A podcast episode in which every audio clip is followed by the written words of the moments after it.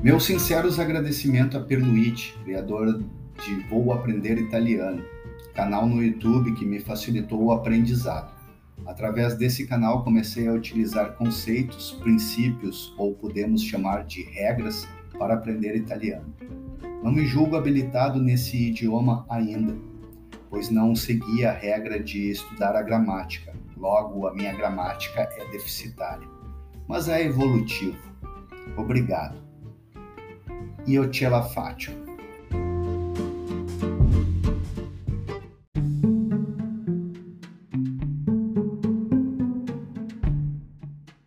Ciao, come va?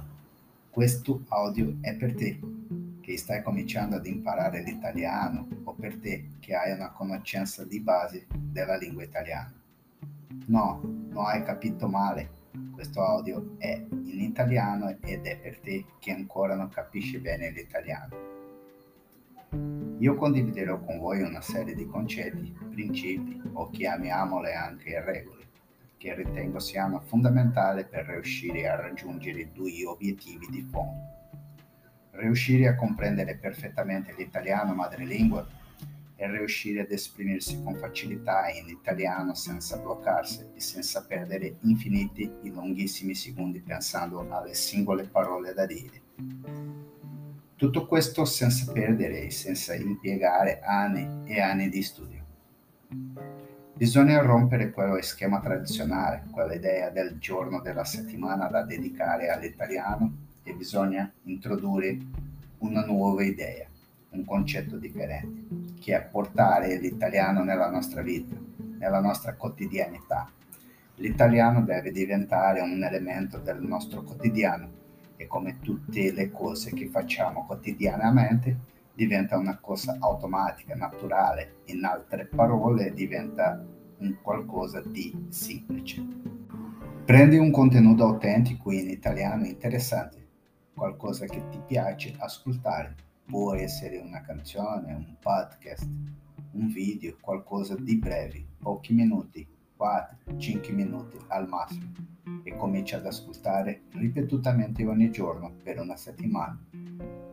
Scegli un contenuto di cui tu possa avere anche la trascrizione, importante, affinché tu possa ascoltare e leggere allo stesso tempo. In questo modo sarà più facile per te comprendere il significato e potrai fare una cosa fondamentale, associare il suono delle parole al modo in cui le parole sono scritte. Possibilmente procurate a fare la traduzione di questo contenuto autentico affinché tu possa capire bene il significato di quello che ascolti e di quello che leggi.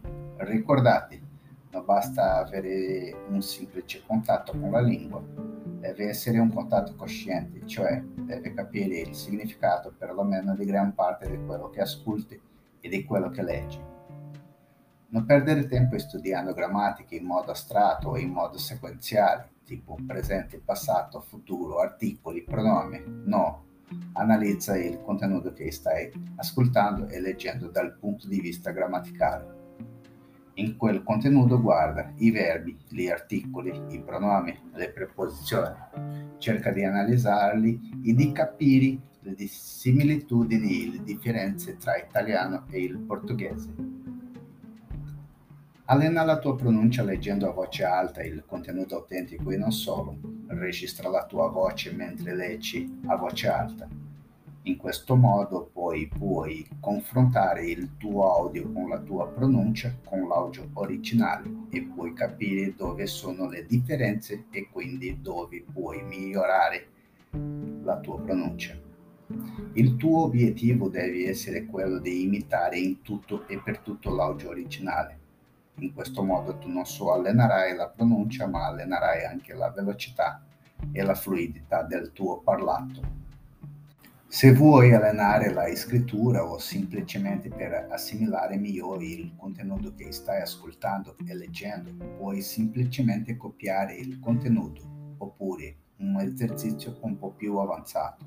Puoi ascoltare il contenuto e trascrivere quello che stai ascoltando e poi confronti la tua trascrizione col testo originale. In questo modo puoi evidenziare i tuoi errori e capire dove devi migliorare nella scrittura.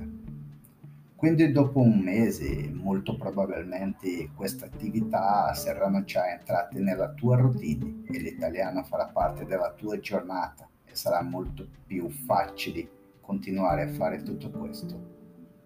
A questo punto non ti rimane che ripetere questo processo settimana dopo settimana per i prossimi mesi, godendoti questo percorso e cercando di percepire ogni tua evoluzione nella comprensione della lingua e a mano a mano che tu capisci sempre di più l'italiano, acquisisci vocabolario, costruisci un tuo repertorio di parole e di frasi.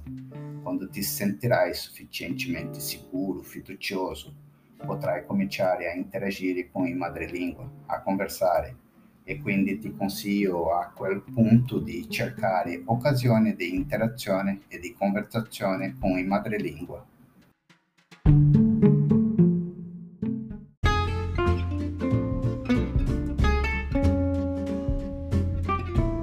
Agradeço a audiência e espero ter tornado sua vida feliz por alguns segundos ou minutos. Seja feliz agora, não espere acabar para desfrutar a felicidade. A felicidade está no processo, no momento exato que estamos vivendo, no presente. Até a próxima. Tchau.